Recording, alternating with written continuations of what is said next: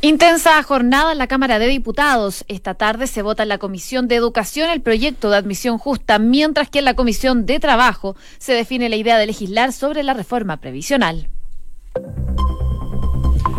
Una en punto, ¿cómo están? Muy buenas tardes, bienvenidos a esta revisión de las noticias aquí en Duna, comenzando la semana cargado de informaciones, porque este lunes sí que tiene de todo, desde el Poder Judicial, la situación de Obra Lucic, también eh, proyectos de ley claves para el gobierno, pero que han generado discusión en el Parlamento. Estábamos hablando justamente, José, de lo que es la reforma previsional y admisión justa. Muchísimos temas que vamos a estar abordando en estos minutos aquí en Duna. Querida Josefina, ¿cómo estás tú? Muy bien, agradecida del calor. Oye, el día está, pero exquisito. Sí, está rico, está agradable. Mira, llegué en la mañana y habían 4 grados de temperatura, casi me congelo de frío, pero... Recordemos que Josefina llega aquí a, las 5 y media, de la, mañana. bueno, pero esa temperatura se mantuvo durante las próximas horas, así que yo creo que muchos la sintieron. Y la máxima, eh, el día de hoy va a llegar hasta los 26, pero ahora hay 23 grados, temperaturas agradables entonces para esta jornada de día lunes. Viña del Mar y Valparaíso, les cuento rápidamente, 17 grados a esta hora, totalmente despejado. Los termómetros podrían seguir aumentando y llegar hasta los 21 como máxima. En eh, Concepción, 16 grados, la máxima llegaría hasta los 19. Se espera que esté totalmente despejado el día de hoy. Y en Puerto Montt, la dirección meteorológica nos dice que hay 10 grados de temperatura, mm, algo de nubosidad, habla de neblina, pero me imagino que ya se habrá ido durante la mañana.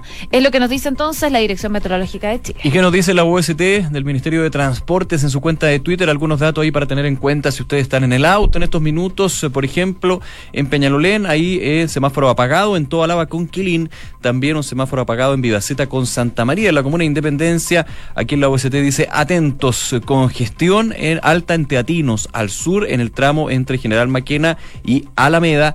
Y congestión hace media hora, un poquito más, en la ruta 5 al sur desde Toesca hasta Alameda. Maneje con precaución, dice acá la cuenta de Twitter de la UST. El resto, tranquilo, normal, clásico de un día lunes comenzando la semana. Una de la tarde con dos minutos vamos entonces a revisar las principales informaciones de estas últimas horas, los titulares.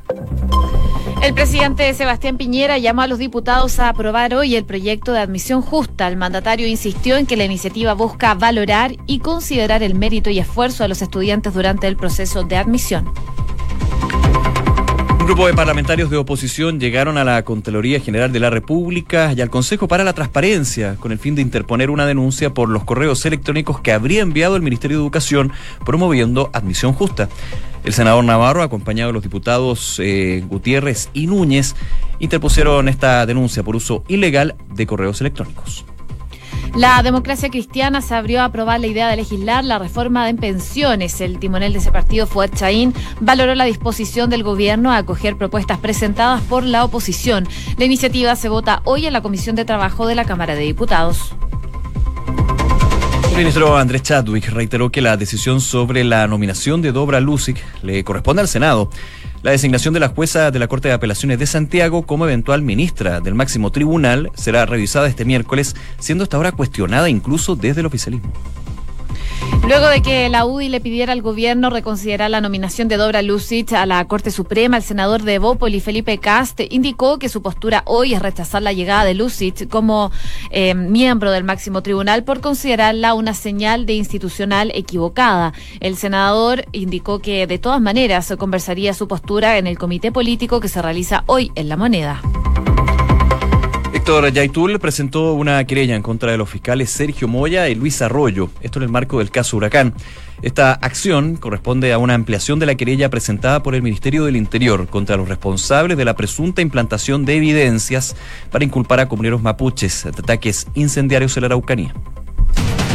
En Noticias del Mundo, China anunció aranceles sobre los 60 mil millones de dólares en importaciones de productos estadounidenses. El gigante asiático informó de las represalias que va a tomar a partir del primero de junio por las tarifas que Washington comenzó a imponer el pasado viernes. Las tensiones que amenazan con impedir un acuerdo en las negociaciones bilaterales golpean a las bolsas. Hay caídas generales en Europa y en los futuros de Wall Street.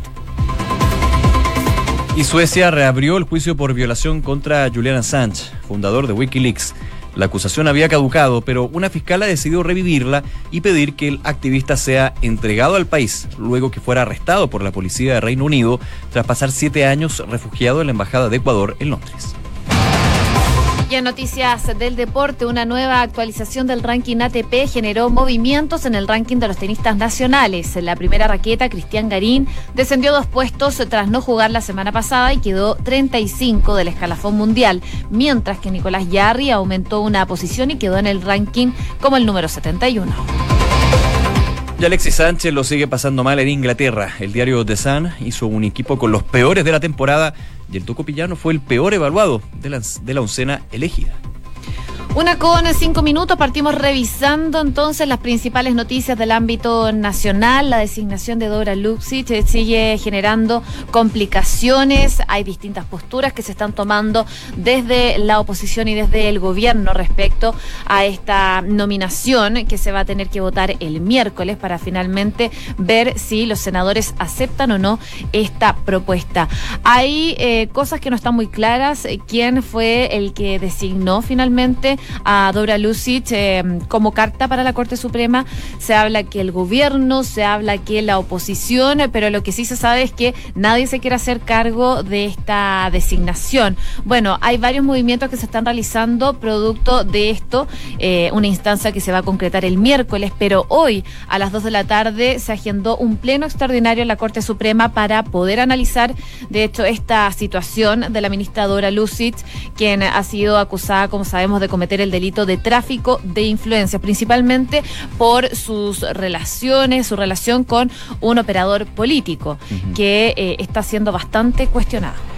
De hecho, para las 2 de la tarde de hoy, ya eh, informan distintos medios, se va a realizar un pleno extraordinario de la Corte Suprema. La Corte Suprema, de hecho, el ministro Lamberto Cisternas y otros habían sido cautas en las, cautos de las declaraciones por la información que se ha conocido en las últimas semanas. Recordemos que ya la semana pasada en la Comisión de Constitución del Senado eh, hizo su presentación la eh, ministra de la Corte de Apelaciones, Dobra Lucic.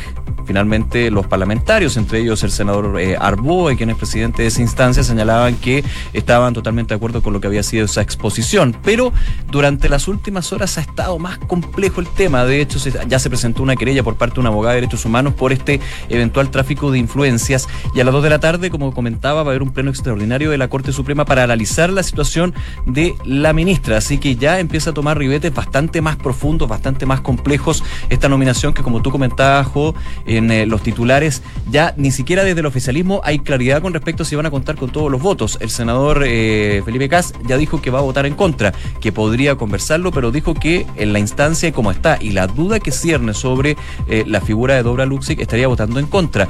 En otros medios yo escuché que la presidenta de la UDI, Jacqueline que también se le preguntaba, ella senadora va a tener que votar justamente el sí o no de Luxic y decía que iba a conversar con el gobierno, pero que también le generan algunas dudas con todo lo que se ha ido conociendo, eh, filtraciones o no, eh, una guerra sucia, decía Dora Lucic, de hecho en su minuto comentábamos que eh, lanzó esa crítica a los medios, justamente decía el tema de la regulación, luego pone paño frío a esa declaración y dice la autorregulación, porque dice que es todo falso lo que se ya habla sobre la situación de John Campos, sobre distintos elementos, se habla de que ella habría nominado como notario a John Campos 16 veces, entonces hay varios aspectos. Desde el gobierno se sigue apoyando la nominación. Se le preguntó el viernes, en las últimas horas, también al ministro eh, en Alarraín, también eh, escuché declaraciones del ministro del Interior, Andrés Chadwick, donde se mantiene la nominación de Luxi, pero está bien complejo y se suma este elemento de que la Corte Suprema va a tener un pleno extraordinario para revisar.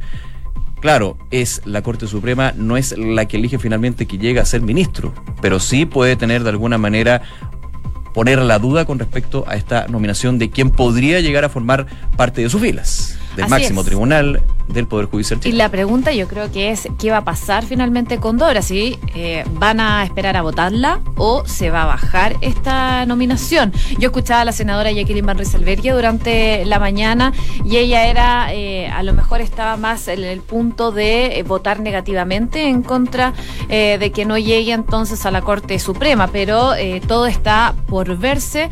Queda poco tiempo, eso sí, la votación es el miércoles y como tú decías, habló el ministro del Interior, Andrés Chadwick, quien reiteró que finalmente le corresponde al Senado ahora tomar una decisión respecto de lo que va a pasar con esta propuesta.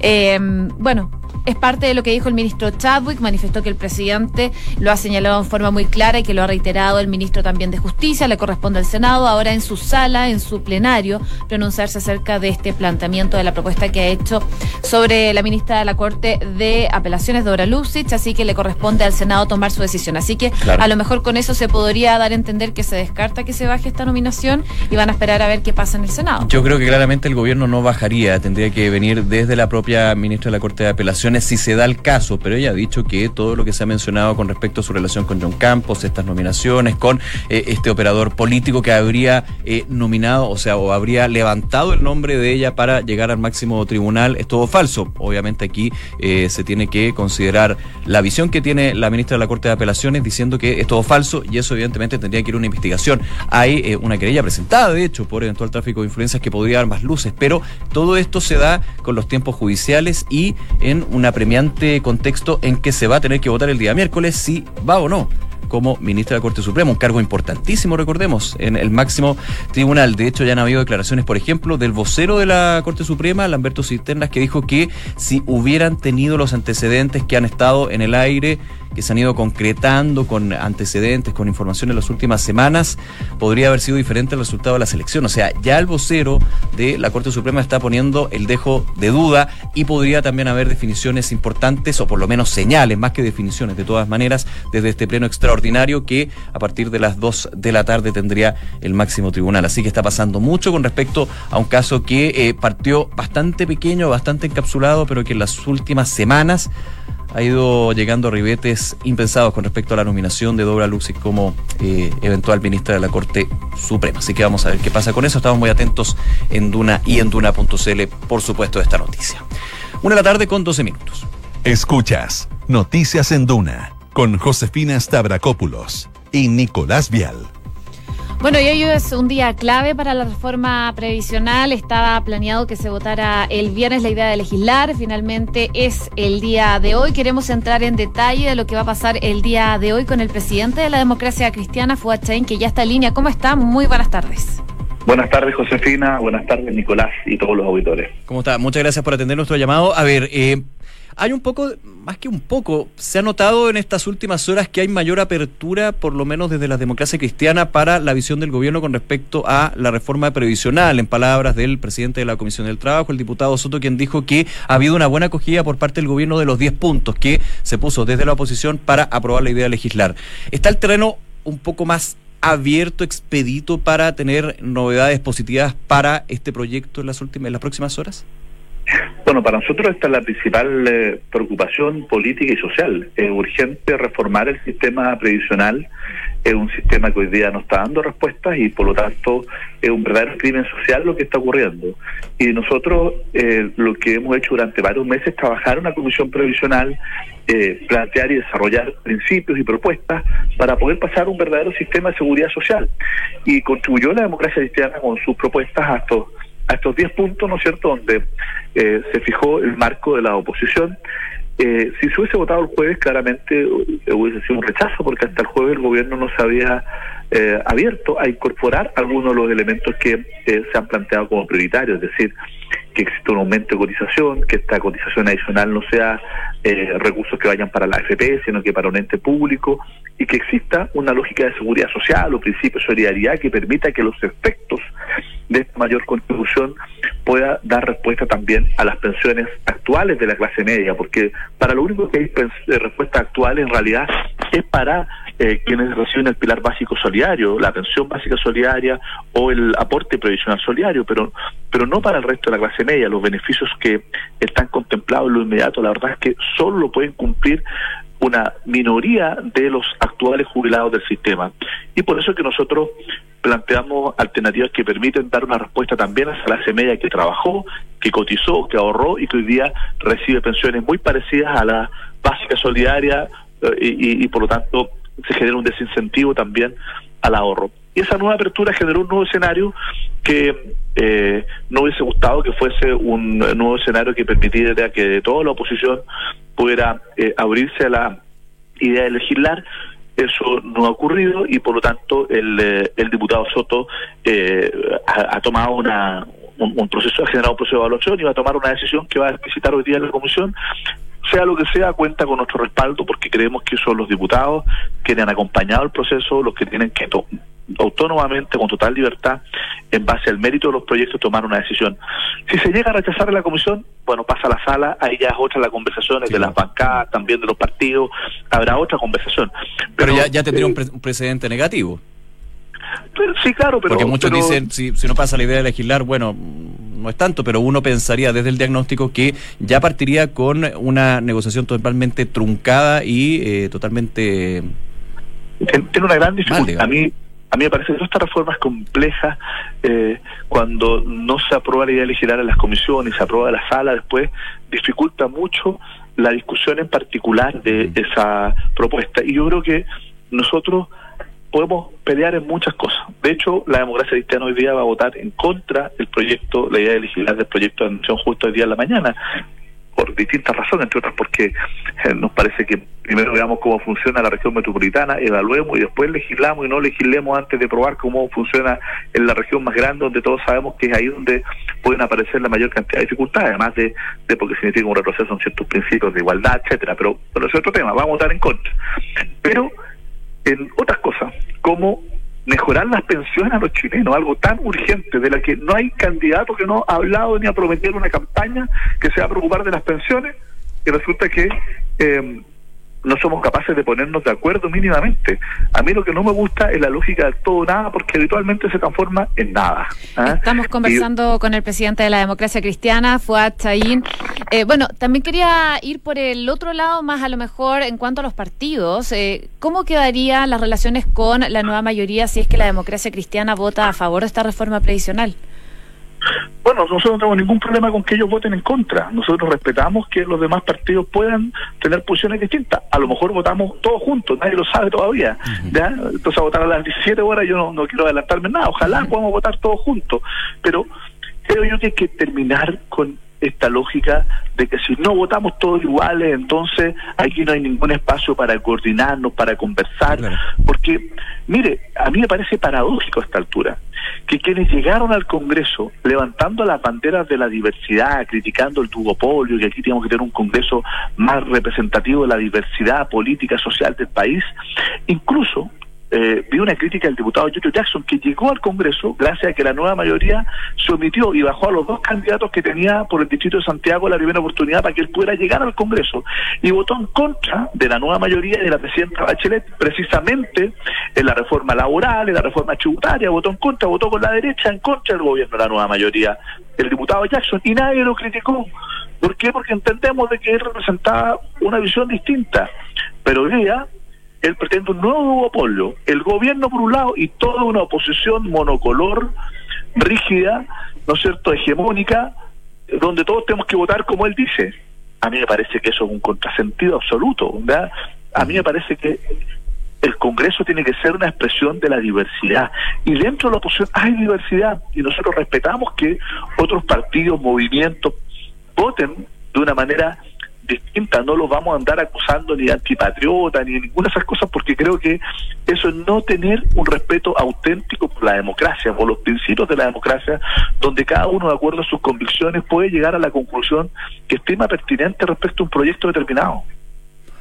Bien, Fuachain, presidente de la Democracia Cristiana, muchísimas gracias por este contacto con Duna y nos quedamos atentos, por supuesto, a lo que es la votación eh, de la reforma previsional y, como usted también adelantaba, eh, admisión justa, que ya desde la Democracia Cristiana se vota en contra. Eso ya eh, no tiene mucha discusión. Ah, sí, bueno, de hecho quizá ya se votó porque la votación de la sesión partía a las dos y media. vamos a estar actualizando ahí. Pues, a lo mejor ya se votó, está pronto a votar, se va a votar en contra. Y en la tarde esperemos lo que va a ocurrir ahí, pero lo que sí le puedo señalar es que si se votaba el jueves, claramente se votaba en contra, pero se generó un nuevo escenario a partir de la apertura concreta y después por escrito el fin de semana del gobierno a acoger eh, planteamientos que se hicieron desde la oposición, desde la democracia cristiana, y creo que eso genera un, escenario distinto y, eso va a motivar una decisión de nuestro diputado y presidente de la Comisión, Raúl Soto. Bien. bien. Muchísimas gracias nuevamente. Que esté muy bien. Gracias, hasta luego. Gracias, hasta luego. lo que es definitivamente claro es que el diputado Raúl Soto va a tener que decidir qué pasa en la tarde. Claro, y eh, lo, comentaba el eh, Fuachain, aquí se recuerda muy fresco lo que sucedió con la reforma tributaria en la Comisión de Hacienda eh, donde justamente fueron los votos de la democracia cristiana quienes se permitieron que eh, la reforma tributaria pudiera pasar esa primera prueba, que era la idea de legislar. Claramente hay diferencias. Aquí eh, es clave lo que sucedió el fin de semana con la apertura del gobierno de que un ente público, por ejemplo, administrar el 4%. Así que. Ah, y mira, hay novedades justamente. Muchas gracias porque se postergó para esta tarde la votación de los proyectos de admisión justa y también la ley Machuca. Así que es la información de último minuto que podemos entrar entregarle esta hora con lo que comentábamos también con Fuad China. Así que se concentra todo en la tarde. Todo en la tarde se va a concentrar. por, eso el titular no, no, estaba la intensa jornada, intensa tarde más bien en la Cámara de Diputados, porque está admisión justa, ley machuca y reforma previsional en las comisiones. Así bueno, solo para contextualizar, para que la gente entienda si no está tan al, al tanto de esto, hoy día a las dos y media se votaba el proyecto de admisión justa que está promoviendo el gobierno, que la ministra Cubillo ha tenido un gran despliegue eh, durante el, último tiempo. Eh, hoy día se votaba la idea de legislar del proyecto del que eh, en el gobierno buscaban dejar atrás el sistema de admisión escolar aprobado bajo la administración de la expresidenta Bachelet y que ahora se está recién implementando, reponiendo la selección por mérito en los colegios. Eso es parte de lo que se quería votar el día de hoy. De hecho, hoy día estuvo... Mm, el subsecretario de, Educación, Raúl Figueroa, en la mañana, aquí en Duna, específicamente en Hablemos en Off, y él adelantó que la oposición va a insistir en su amenaza de bloquear el proyecto de ley de admisión justa, cuya idea de legislar se vota el día de hoy. Así que no estaban para nada optimistas desde el gobierno, específicamente desde el Mineduc, respecto de la votación del día de hoy, que se aplaza, como recién comentaba. Claro, si se aplaza hasta la tarde, uno entiende que las negociaciones siguen. Aquí son las negociaciones de pasillos, eh, entrando alguna manera a unir criterios. Eh, no es todavía una, una, derrota para el gobierno porque aún hay tiempo, pero ya lo decía el presidente la democracia cristiana. Ya la democracia cristiana va a votar en contra. Entiendo que el resto de los partidos de la oposición también estarían votando en contra. Entonces se empieza a alargar un poquito el chicle para justamente tratar de llegar a un consenso con respecto a esto. Ya el presidente Piñera durante la mañana llamaba a los parlamentarios y considerar el mérito y esfuerzo de los estudiantes durante el proceso de admisión. Pero esto también se ve complicado con lo que comentábamos, José, eh, en los titulares. Hay una presentación en Contraloría, un requerimiento por parte de parlamentarios con respecto a estos correos electrónicos que habrían recibido apoderados desde el Ministerio de Educación, de alguna manera como que uno entendería publicitando lo que es el proyecto de admisión justa antes de que fuera eh, visto eh, en la Cámara de Diputados, en la Comisión de Educación en realidad. Claro, eran como correos spam a los que parlamentarios de la oposición llevaron a la Contraloría y también al Consejo para la Transparencia por estos correos. Crítica muy similar a lo que sucedió durante el verano con la gira a nivel regional de la ministra Marcela Cubillos, que también y que iba a volver a hacer. Y que va a volver a hacer. Hubo también un requerimiento de Contraloría, creo que no ha habido ninguna novedad al respecto, pero eh, hablemos un poquito de eso que, que está pasando con estos parlamentarios que presentan, entre ellos el senador Navarro. Sí, bueno, ellos presentaron en la Contraloría esto por esta misma situación que tú comentabas de eh, admisión justa de estos correos spam que habrían enviado eh, desde el Ministerio de Educación. Claro, está el senador Navarro, por ejemplo, también eh, el diputado Daniel Núñez, quienes señalan de han abierto la opción de contacto. Claro, o sea, de alguna manera la ministra ya presentaba lo que era abrir más que abrir, apertura de contacto a través de WhatsApp y todo, pero son eh, el senador Alejandro Navarro, acompañado del diputado Daniel Núñez y Hugo Gutiérrez, quienes acudieron a la Contraloría y denuncian un uso ilegal de correos electrónicos, principalmente, no tanto, por lo que entiendo yo en el requerimiento, en el correo en sí, sino un uso ilegal en la base de datos. Los actos de legalidad. Los actos de legalidad en usar la base de datos que tiene el aparato público para finalmente eh, publicitar una iniciativa del gobierno. Eso es justamente lo que está apuntando esta instancia. De hecho, dice, a lo menos hay dos irregularidades, en este requerimiento se dice, en el uso de la base de datos. La ministra no solo ha hecho mal uso, sino que ha hecho un uso ilegal de la base de datos. Recibir propaganda política ni acciones de esta naturaleza de parte de la ministra es principalmente la clave de ese requerimiento que se presenta a la Contraloría. Así que se suma esto a un día donde hay que ver qué va a pasar durante la tarde en la Comisión de Educación sobre este proyecto de admisión justa. Una con 24.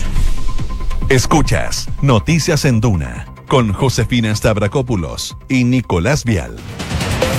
Capítulo en la guerra comercial entre China y Estados Unidos. Ahora China le respondió a Estados Unidos, no se quedaron callados por esta subida de aranceles. China, el gobierno de ese país, va a elevar ahora sus aranceles de un 10 al 25% a 5.140 productos estadounidenses eh, por un valor de 60 mil millones de dólares. Esta medida, como sabemos, se produce luego eh, de que Washington incrementara el viernes eh, su gravamen a una lista de productos del país asiático por un valor de 200 mil millones de dólares. Los nuevos aranceles chinos se han anunciado. Eh, en unos minutos en donde eh, Donald Trump ya había acudido a Twitter para aconsejar a Pekín que no respondiera a esta alza activada tres días atrás, pero lo que hace Pekín es todo lo contrario, no sigue los consejos de Trump y más bien lo provoca. Oye, y los efectos se sienten, ¿ah? por ejemplo, en la bolsa de Nueva York, el Dow Jones, el industrial, cae 2,76%. Yo vi cuando abrió la bolsa de Nueva York y de una, 2,21 hacia abajo por justamente este reflote ya con todo de la guerra comercial, porque es el efecto inmediato de cuando viene un ataque contraataque, podríamos decir, en esta pugna. También el dólar en Chile vamos a ver cómo cierra, pero estaba en 694, o sea, llegando a esta barrera psicológica de los 700. Y si me das un segundo, voy a ver cómo está la bolsa de Santiago, porque son los efectos financieros inmediatos de todo un tema comercial, financiero, diplomático que se da, mira, el IPSA está cayendo 1,03 un poquito más moderado que Estados Unidos, pero, hay, que ver cómo, hay que ver cómo se da en la tarde. Recordemos que eh, el viernes pasado son señales súper contrapuestas, desde que Trump decía que iban a implementar los impuestos, luego que había una delegación china que estaba en Washington y que se veía muy cerca del acuerdo, finalmente se implementan los nuevos aranceles de 25% para los productos importados chinos y el día de hoy en China eh, se informa que justamente viene el contraataque, que es son los 60 mil millones de dólares para productos importados al gigante asiático. Así que esto no para. No para. Una con 26 y lo que no para son las noticias que las revisamos a continuación. El presidente Sebastián Piñera llamó a los diputados a aprobar hoy el proyecto de admisión justa, que de hecho ya durante la tarde fue aplazado para su votación en la Comisión de Educación. El mandatario insistió en que la iniciativa busca valorar y considerar el mérito y esfuerzo de los estudiantes durante el proceso de admisión. La democracia cristiana se abrió a aprobar la idea de legislar la reforma de pensiones. Eh, el eh, parlamentario Raúl Soto de la democracia cristiana, según dijo el presidente de la colectividad Fuad Chaín, tiene la responsabilidad ahora si se decide por la idea de legislar. China anunció aranceles sobre 60 mil millones de dólares en importaciones de productos estadounidenses. El gigante asiático informó las represalias que tomará a partir del primero de junio por las tarifas que Washington comenzó a imponer el pasado viernes. Las tensiones que amenazan con impedir un acuerdo en las negociaciones bilaterales golpean a las bolsas con, por ejemplo, un Dow Jones, el industrial de la Bolsa de Nueva York, que cae más de 2% este lunes. Y Suecia reabrió el juicio por violación contra Julian Assange, fundador de Wikileaks. La acusación había caducado, pero un fiscal ha decidido revivirla y pedir que el activista sea entregado al país luego de que fuera arrestado por la policía de Reino Unido tras pasar siete años refugiados en la Embajada de Ecuador en Londres. Una nueva actualización del ranking ATP generó movimientos en eh, la situación de los tenistas nacionales. La primera raqueta, Cristian Garín, descendió dos puestos tras no jugar la semana pasada y quedó 35 del escalafón mundial. Mientras, Nicolás Yarri aumentó una posición y quedó 71 del ranking. Una con 28, saludamos a nuestros auspiciadores. Credicor Capital pone a tu disposición un equipo de especialistas eh, que te asesoran para hacer crecer, preservar y gestionar tu patrimonio. Son parte del grupo financiero Credicor con más de un siglo de trayectoria en Latinoamérica y más de 30 años en Chile. Credicor Capital, excelencia en inversiones. Inmobiliaria Armas, empresa líder en la industria con más de 50 años de trayectoria, te invita a conocer e invertir en sus múltiples y atractivos proyectos inmobiliarios de alta plusvalía. Conoce más en iarmas.c. El e-commerce está creciendo a pasos agigantados y Bodega San Francisco lo sabe muy bien, respaldando la gestión logística de las más grandes empresas de Chile. El arriendo de bodegas es tu mejor decisión. Conoce más en www.bsf.cl. Banco Vice tener onda es simple porque pagando con tus tarjetas de crédito Visa, Banco Vice puedes comprar tu auto Honda de 3 a 24 cuotas sin interés. Conoce los detalles en vice.cl, Banco Vice Simple para ti. Nos vamos. Muchísimas gracias por acompañarnos en esta revisión de las informaciones en Noticias en Duna, todos nuestros contenidos y entrevistas en duna.cl y sigan a nuestra sintonía porque en minutos ya viene información privilegiada y luego la tercera PM. Que esté muy bien. Muy buenas tardes.